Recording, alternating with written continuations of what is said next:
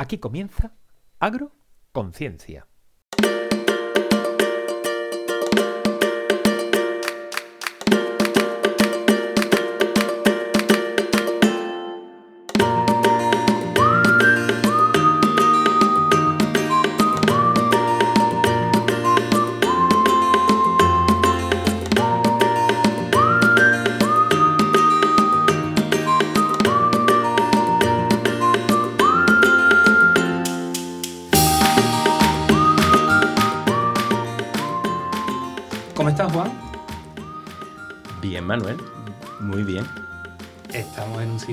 Tela de chulo, ¿verdad?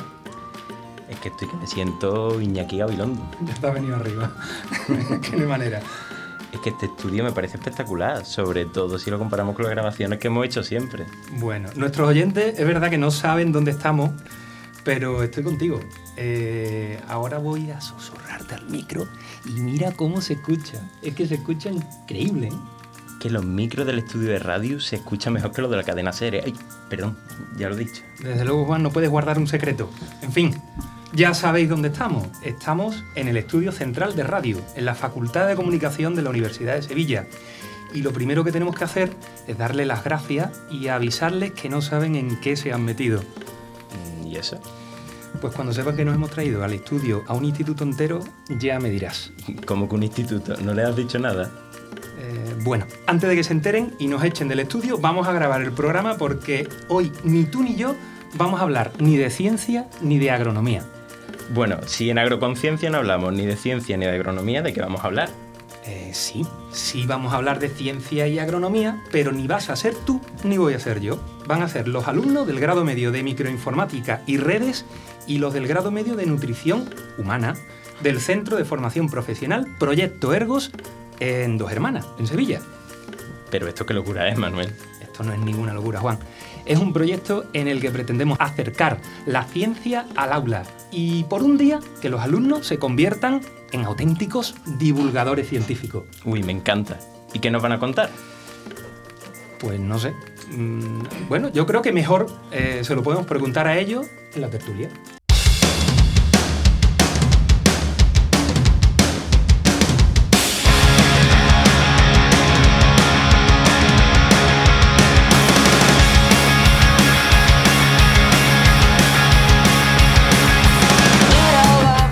En la tertulia de hoy tenemos unos invitados muy especiales y nos van a hablar de temas súper interesantes. Tenemos que recalcar que para la elaboración de este programa nuestros ilustres invitados han investigado sobre el tema que nos van a contar, han realizado el guion y esto que estás escuchando también lo han hecho ellos el montaje, Vamos, que nos han hecho el programa entero, ¿no? más o menos. Para el próximo programa nos tenemos que buscar otro instituto, ¿eh? Pues mira, sería buena idea, aunque antes tenemos que hacer el programa de hoy. Y para empezar, Juan, ¿qué te parece que hablemos de uno de los temas que más nos gusta hablar en nuestro programa? A ver si adivino. Metano, óxido de nitrógeno, derivados... Bingo. Pero como ya hemos anticipado, ni voy a ser yo, ni vas a ser tú quien hable de este tema. Van a ser nuestros invitados, Juanjo, José, Andrea, Irene, Raúl, eh, Pablo y Silvia. ¿Qué tal estáis, chicos? Bien. Bien. Hola. Hola, ¿qué tal? ¿Qué tal? ¿Os parece este sitio donde hemos venido? Espectacular. Nosotros también estamos eh, encantadísimos. Em, bueno, tengo entendido que nos vais a hablar de producir alimentos y sobre todo los efectos que esto puede tener sobre el clima, ¿no es así?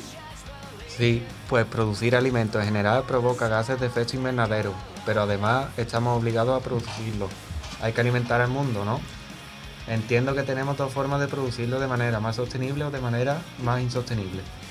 Pues sí, Juanjo. Por ejemplo, una de las cosas de las que se acusa a los rumiantes, que al final son alimentos, es simplemente generar gases de efecto invernadero. Pero eso no siempre es así, ya que dependerá del tipo de la ganadería. Es bien sabido por la ciencia que no es lo mismo el ganado porcino intensivo, en el que se cría los cerdos en criadero usando energía para mantenerlos calientes y alimentarlos, que el mm, ganado vacuno extensivo, en el cual se crían en el campo de, manera- de manera libre y sin gastos de energía. Aquí es donde entraría el ciclo de carbono, que es un proceso natural que consiste en el que el, en el, que el dióxido de carbono del aire pasa a las plantas y lo absorben mediante la fotosíntesis. Estas plantas son ingeridas por los animales y de nuevo al aire por la liberación de CO2 a través de la descomposición animal y la fermentación entérica. Para aquellos que no saben lo que es la fermentación entérica, son gases que generan los microorganismos del rumen en la alimentación de las vacas. Vamos, los erutos y los pedos de los rumiantes. Pero realmente los rumiantes como las vacas no generan CO2, sino que sus flatulencias generan metano. Este es un gas de efecto invernadero, el cual según la FAO tiene un impacto significativo en el calentamiento global, ya que este tiene 25 veces más poder de efecto invernadero que el CO2, cuya exposición causa un millón de muertes prematuras al año. Bueno, entonces a la hora de alimentarnos, ¿en qué quedamos? ¿Alimentación vegetal o alimentación animal? Pues esto dependerá de varios factores. Por ejemplo, no es lo mismo la cría de animales de manera intensiva, en la que su contaminación es mayor que la extensiva, como decíamos anteriormente, y además esto depende de su procedencia, que tampoco es lo mismo traer el cultivo desde otro país que importarlo en el nuestro o en otro que esté en 8.000 kilómetros, ya que esto tiene un mayor impacto en la atmósfera. Pues de este modo deberíamos pensar lo que estamos consumiendo, de dónde procede y otras características. Desde el punto de vista de nosotras como dietistas, la proteína animal es más digestible. Esto quiere decir que su utilización neta, es decir, con lo que yo me quedo de esa proteína, es mayor que en la vegetal.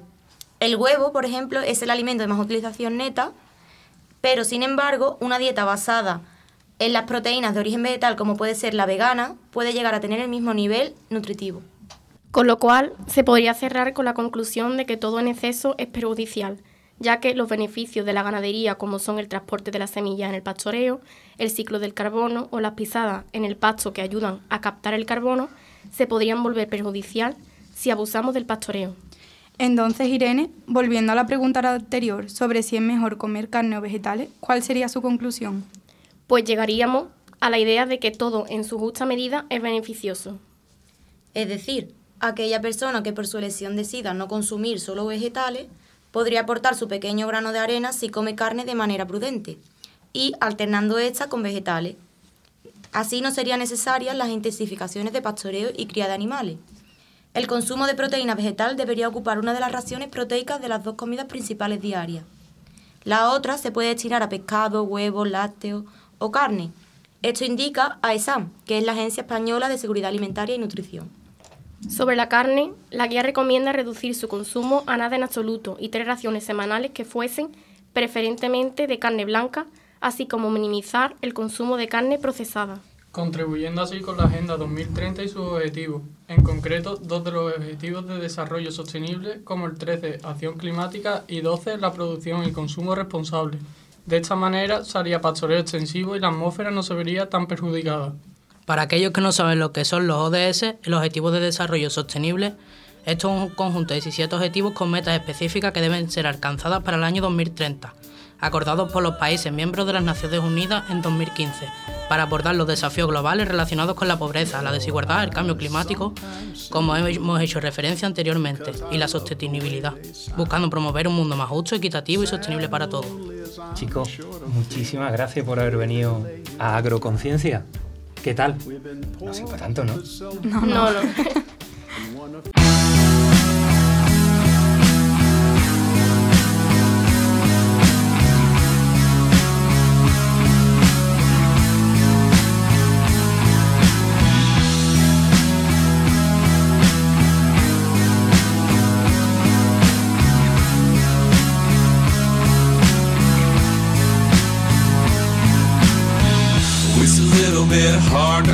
understand, but I only wanna be a modern man on the wire. We couldn't be nicer. Just thinking about the one that got away. Nobody wanna give my heart away. You can make your mind up. We can take your time up. It seems you mistaken me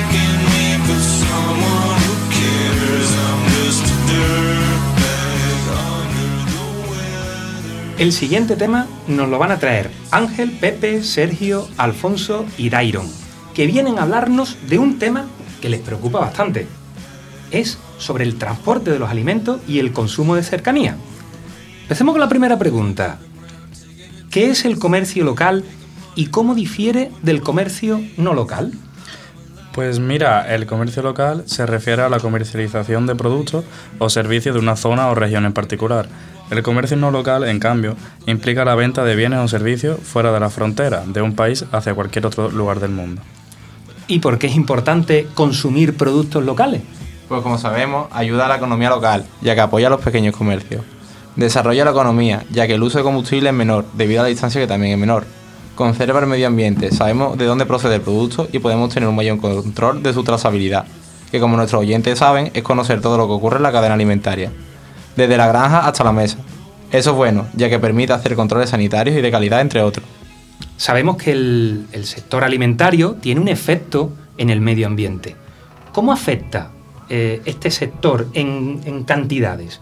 El sector de alimentación consume alrededor del 30% de consumo total de energía en el mundo y genera aproximadamente un 14% total de las emisiones de gases de efecto invernadero. Son datos que tenemos plasmados en uno de los objetivos de desarrollo sostenible, en específico el objetivo 12, que va a garantizar la modalidad de consumo y producción sostenible. Esto es debido a la deforestación, cambio de uso de la tierra, emisiones de fertilizantes y estiércol, el metano del ganado, por la cadena de suministro y procesamiento de, alimentos, la refrigeración de transporte y bueno, estamos hablando de que tiene un impacto prácticamente de un tercio del consumo total de energía y esto es una barbaridad, la verdad. Una forma de poder reducir este gran impacto que tiene la alimentación en el medio ambiente sería reduciendo la cantidad de carne roja y procesada y duplicando el consumo de frutas y verduras. Además de que esto vendría genial para nuestra salud. Y una alimentación sana reduciría entre un 20 y un 40% de infarto de miocardio.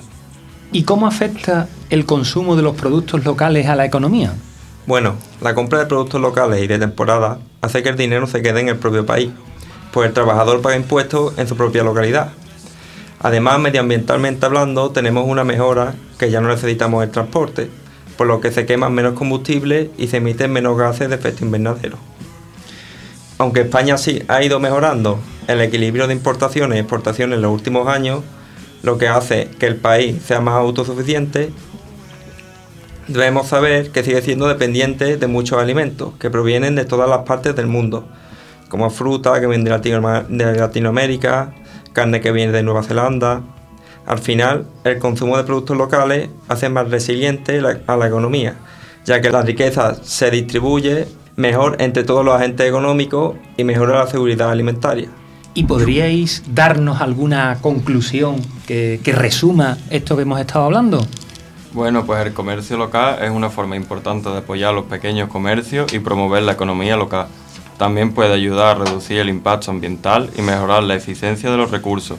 Apoyar los productos locales es una forma sencilla de hacer nuestra parte para mejorar la economía y el medio ambiente. Muchísimas gracias chicos por haber venido a Agroconciencia.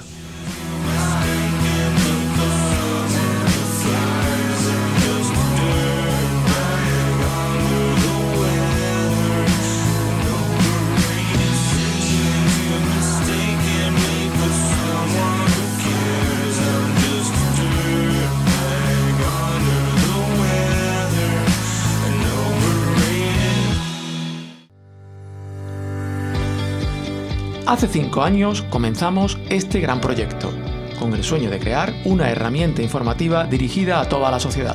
Una vía de expresión con el fin último de trabajar por y para la difusión del conocimiento de la comunidad universitaria. Muchas gracias técnicos, locutores y oyentes. Radius, la radio de la Universidad de Sevilla.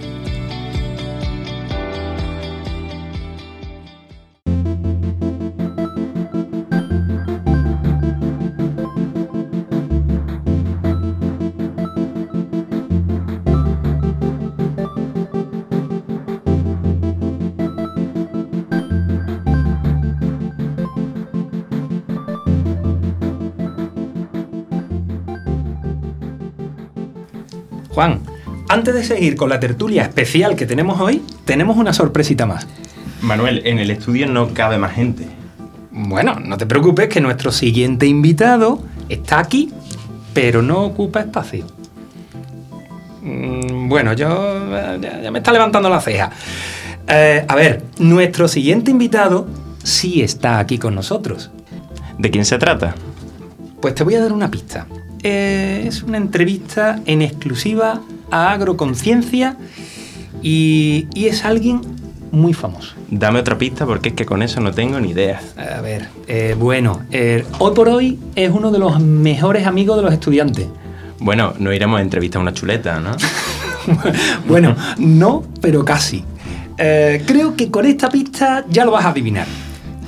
En muchos institutos y universidades están pensando en nombrarlo persona non grata. Bueno, ya no me queda ninguna duda. Estamos hablando de nuestro querido chat GPT, ¿no? Bueno, eh, antes de la, de la entrevista tengo que aclarar que David, uno de los alumnos del grado de microinformática, se ha encargado de preguntar a nuestro queridísimo chat GPT y darle voz de manera sintética. Así que, ¿qué tal está, chat GPT? Como soy un programa de ordenador, no tengo emociones, pero estoy funcionando correctamente y listo para ayudarte en lo que necesites. ¿En qué puedo ayudarte hoy? Encantado de tenerte hoy en nuestro programa. Gracias por invitarme, es un placer estar aquí y ayudar en lo que pueda en el ámbito de la agricultura y la ciencia. Estoy a disposición para responder cualquier pregunta o duda que tengas en estos temas. ¿Cuál es el objetivo o propósito de la robótica en agricultura? El propósito de la robótica agrícola es mejorar la eficiencia, precisión y productividad de la agricultura a través de la automatización de tareas y la recolección de datos. La robótica agrícola puede ayudar a los agricultores a reducir costos laborales, y mejorar la calidad de los productos agrícolas, al mismo tiempo que minimiza los impactos ambientales negativos. La automatización de tareas agrícolas, como la siembra, el riego, la fertilización y la recolección, puede liberar a los agricultores de la carga laboral y permitirles enfocarse en tareas más estratégicas, como la toma de decisiones y la planificación de cultivos. Además, los robots agrícolas pueden mejorar la precisión y la eficiencia de estas tareas, lo que puede mejorar la calidad y el rendimiento de los cultivos. ¿Cómo afecta la robótica agrícola al medio ambiente? La robótica agrícola puede tener varios efectos positivos en el medio ambiente. Por un lado, puede ayudar a reducir el uso de pesticidas y herbicidas al permitir la aplicación precisa de estos productos solo en áreas específicas donde se necesita, en lugar de cubrir todo el campo. Esto puede reducir la cantidad de químicos que se liberan en el medio ambiente y, por lo tanto, minimizar los efectos negativos en la salud humana y la biodiversidad. Además, la robótica agrícola puede reducir el uso de agua en los sistemas de riego mediante la utilización de sensores que miden la humedad del suelo, y ajustan la cantidad de agua aplicada en consecuencia.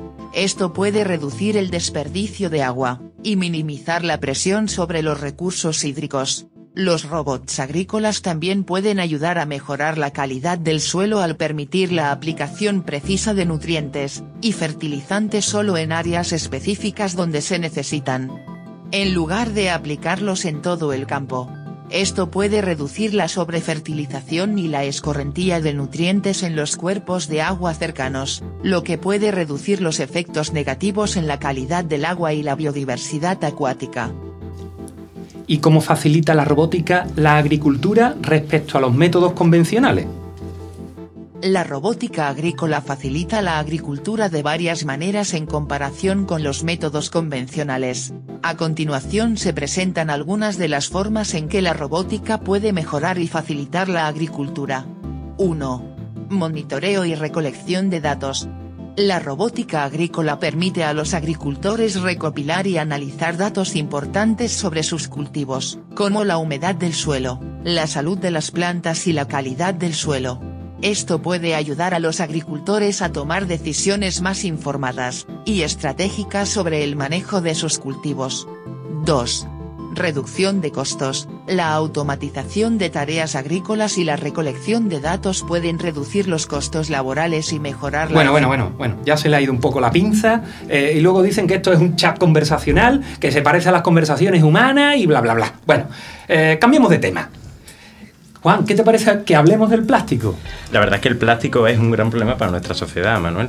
Sí, bueno, últimamente todo lo que, todo lo que comemos viene envuelto en plástico. Y al final ese plástico pues termina en los ríos, en el campo, en los mares y sin darnos cuenta dentro de los alimentos que comemos. Bueno, para hablarnos con más profundidad de este problema a escala planetaria, hoy están con nosotros Paola, Andrea, Rocío, Jesús y nuestro querido Morcillo. ¿Cómo estáis, chicos? Muy bien. Muy bien. Bueno, ¿estáis a gustito aquí? Sí. Sí, la verdad que sí. Aquí se está calentito, ¿verdad? Hombre. Bueno, bueno. Em, Bueno chicos, ¿por qué el plástico es un problema? Pues la contaminación por plástico es un problema que a nivel mundial se genera al año en torno a 8 millones de toneladas de residuos. Pues tienes toda la razón. ¿A qué lugares afectan estos residuos? Pues mayoritariamente afectan a los ecosistemas terrestres y marinos y por eso muchos animales, pues tanto marinos como terrestres, pues se ven perjudicados y se ve afectada la supervivencia de estos animales. Además el plástico también afecta a la salud humana al contaminar los ecosistemas de los que obtenemos nuestra alimentación. ¿Y de qué manera afecta al medio ambiente? Si las cosas no cambian, se espera que para el 2025 estas estimaciones se dupliquen debido a que el plástico está profundamente arraído en nuestra sociedad y termina en el medio ambiente. ¿Y cómo creéis que el plástico afecta al medio ambiente? Pues la producción exorbitante de plástico y su posterior tratamiento se ha convertido en uno de los mayores problemas de la sociedad. Afecta tanto que en el 2016 las estimaciones de las emisiones globales de plástico a los lagos, ríos y océanos, de- océanos del mundo oscilaban entre 9 y 23 millones de toneladas métricas al año. Bueno, y entonces, ¿qué pasará si no reducimos la huella de carbono que deja el plástico? Bueno, para las personas que no sepan qué es la huella de carbono, la huella de carbono es un indicador ambiental que refleja la cantidad de gases de efecto invernadero. Y con el incremento de la población, las emisiones aumentan y los recursos del planeta se agotan más rápidamente. El aumento de las emisiones de gases de efecto invernadero tiene un impacto directo en el calentamiento global y acelera el cambio climático con efectos desastrosos en nuestro planeta. A pesar de la creciente concienciación en los últimos años sobre los problemas generados por los residuos plásticos, las emisiones siguen en aumento. ¿Y qué provoca el plástico para que sea tan dañino al medio ambiente? Pues según un estudio de la agencia EFE, Agencia de Noticias en Castellano, cuando las cantidades de plásticos emitidas en el ambiente superan las que se retiran en tareas de limpieza o a las que desaparecen en procesos ambientales naturales, se produce la meteorización, un proceso que cambia las propiedades de contaminación del plástico que lo convierte en sustancias tóxicas. Cuando se alcanza este punto, la degradación es muy lenta y se ve superada por la acumulación de nuevos plásticos debido a que no da tiempo a que los plásticos antiguos sean degradados cuando ya se han producido nuevos residuos. Un plástico puede durar hasta 500 años. ¿Y cuáles son las estadísticas que hemos encontrado? Hemos encontrado que los desechos plásticos y laminados se encuentran en un 72%, los cuales los de mayor generación, mientras que los fracasos eh, se encuentran en un 15,47%. El 84,63% de los envases generados en la agricultura pertenece de los herbicidas, insecticidas y bactericidas, siendo el primero el de mayor presencia con un 26,66%. Entre 2000 y 2019 alcanzó los 460 millones de toneladas. ¿Y cuáles serían las consecuencias que provocan el cambio climático? Pues respecto a la contaminación terrestre, un tercio de los, de los, de los residuos de plástico acaban en el suelo y la mayor parte de estos plásticos se desintegran en partículas que son toxinas y el suelo las absorbe. En el mar está la cosa mucho peor, porque existen hoy en día cinco islas de basura en los océanos, siendo la contaminación del mar uno de los más graves. Estas acumulaciones de basura no solo se quedan en el océano, sino que son arrastrados por las mareas y llegan a las costas contaminando las zonas terrestres. Y lo peor de todo es que los plásticos se, ven, se van rompiendo en trozos cada vez más pequeños, que se llaman microplásticos. Los microplásticos se, le- lo comen los animales, que luego son comidos por otros animales, y así solo los plásticos terminan en la cadena alimentaria. ¿Y podemos acabar con este tipo de contaminación? Pues hemos encontrado muchas iniciativas que podemos seguir como solución a este problema ambiental. ¿Y cuáles son? Pues utilizar nuestras propias bolsas y envases alternativos al hacer la compra. Erradicar el consumo de productos plásticos de un solo uso como las pajitas.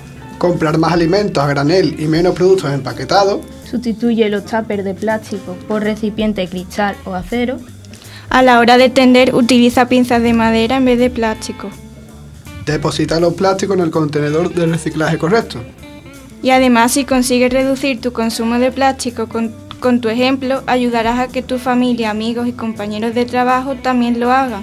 Y el impacto de tus acciones por el bien del planeta aumentará exponencialmente. Además, debemos apostar que darle una segunda oportunidad a los envases intentando utilizarlo todas las veces que podamos.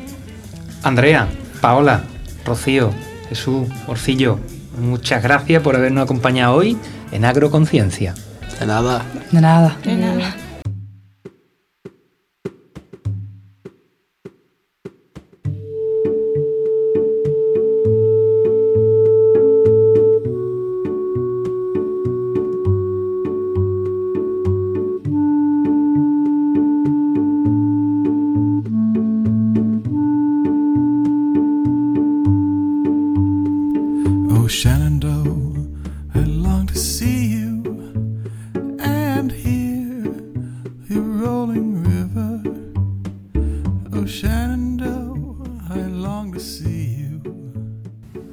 Siguiente tema y último que vamos a tratar preocupa a más de una mamá y a más de un papá.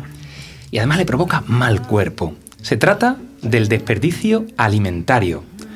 Para hablar de este tema tan importante en todos los hogares y además no solamente en los hogares, sino fuera también de los, de los hogares, nos van a acompañar Carlota, Ainara y Alex.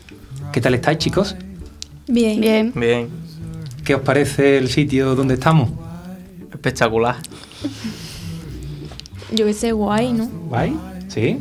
Está guay, Sí. ¿no? Buen sitio, ¿no? Chicos, em, ¿cómo es importante el problema del desperdicio alimentario?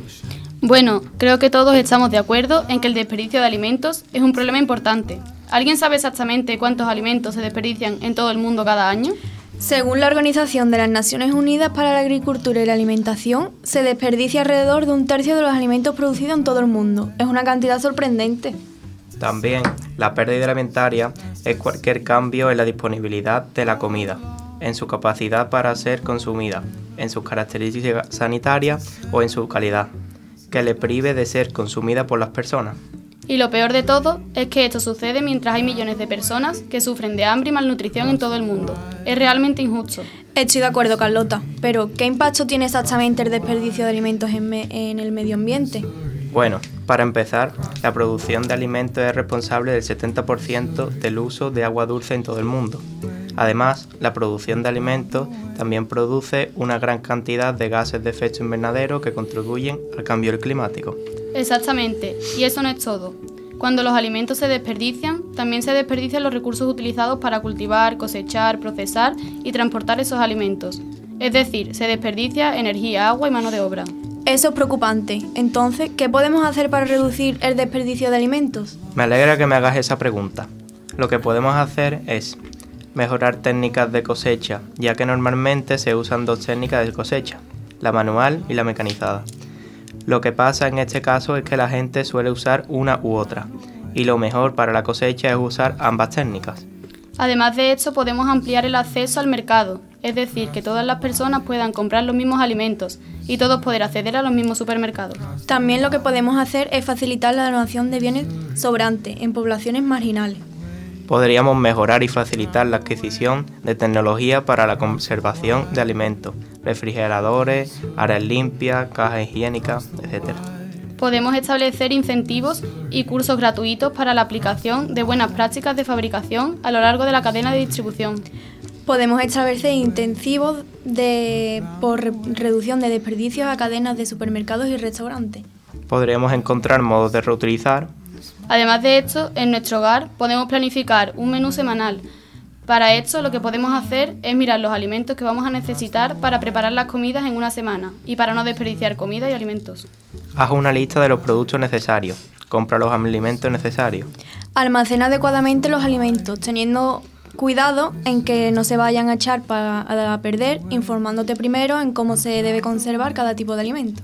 Además de esto, debemos diferenciar entre la fecha de caducidad y la de consumo preferente. La fecha de caducidad es cuando un alimento no es apto para su consumo y el consumo preferente es cuando el alimento comienza a deteriorarse. Podemos congelar correctamente los alimentos. Calcula adecuadamente las cantidades para que no sobrealimente y no desperdiciar. Debemos colocar los alimentos más viejos delante de los nuevos, para así acabar antes los viejos que los recién comprados. Y por último, aprovecha los alimentos para otra comida. Todo lo que hemos contado es cierto, pero ¿qué papel juegan los gobiernos y las empresas en la reducción del desperdicio de alimentos? Bueno, pues los gobiernos pueden implementar políticas y regulaciones que fomenten la reducción de residuos, como incentivos fiscales para las empresas que donan alimentos no utilizados a bancos de alimentos. Y las empresas también pueden tomar medidas para reducir el desperdicio de alimentos, como invertir en tecnologías sostenibles de producción de alimentos y reducir el tamaño de las porciones de comida que ofrecen en los restaurantes. Eso suena muy bien, pero ¿cómo podemos asegurarnos de que estos esfuerzos tengan un impacto real en la reducción del desperdicio de alimentos? Una forma de hacerlo es a través de la educación. Si todos entendemos la importancia de reducir el desperdicio de alimentos, podemos hacer cambios en nuestras propias vidas y también podemos presionar a las empresas y los gobiernos para que tomen medidas. Además, es importante que los gobiernos y las empresas trabajen juntos para abordar el problema del desperdicio de alimentos a nivel mundial. La cooperación internacional y la implementación de políticas globales pueden ayudar a reducir el desperdicio alimentario y proteger nuestro planeta. Exactamente, y también podemos hacer nuestra parte como consumidores al, elegir, al elegir productos y marcas que estén comprometidos con la reducción del desperdicio de alimentos y la sostenibilidad en general. Y no olvidemos que el desperdicio de alimentos no solo es un problema global, sino también un problema local. Podemos involu- involucrarnos en nuestras propias comunidades y apoyar iniciativas locales que ayuden a reducir el desperdicio de alimentos. En resumen, reducir el desperdicio de alimentos es esencial para proteger nuestro planeta y combatir la injusticia alimentaria en todo el mundo. Podemos tomar medidas en nuestras propias vidas, presionar a las empresas y gobiernos para que tomen medidas y apoyar iniciativas locales. Todos podemos ayudar a que esto cambie. Esperemos que hayan aprendido algo nuevo y se sientan inspirados para tomar medidas para reducir el desperdicio de alimentos en sus propias vidas. Chicos, yo desde luego que yo sí que me he inspirado con vosotros. Muchísimas gracias por haber venido hoy a Agroconciencia a hablarnos de algo que normalmente no se suele hablar y que, y que es importante, ¿verdad? Sí. Sí, sí. Bueno, Juan, Yo tengo miedo. Yo creo que nos sustituyen, ¿eh, eh, Manuel? yo creo que tenemos los días contados. En fin, Ha sido una experiencia increíble, ¿eh? Así que muchas gracias a todos por participar. muchísimas gracias. Ya sabéis que tenéis vuestro programa Agroconciencia. Estamos, bueno, radio, me han chivado que están buscando locutores de primera y yo estoy seguro que esta tarde va a salir de aquí más de uno y más de dos. Así que, queridos amigos de radio, del resto de nuestras eh, plataformas como Spotify, iBox, YouTube, YouTube re- Google a- Podcast. amigos de las redes sociales, etcétera. Hasta aquí llegó el programa de hoy de Agroconciencia, un poquito especial, pero esperemos que os haya gustado y hayáis disfrutado tanto como lo hemos hecho nosotros. across the wide Missouri, across the wide Missouri, across the wide Missouri. Way, we're bound away.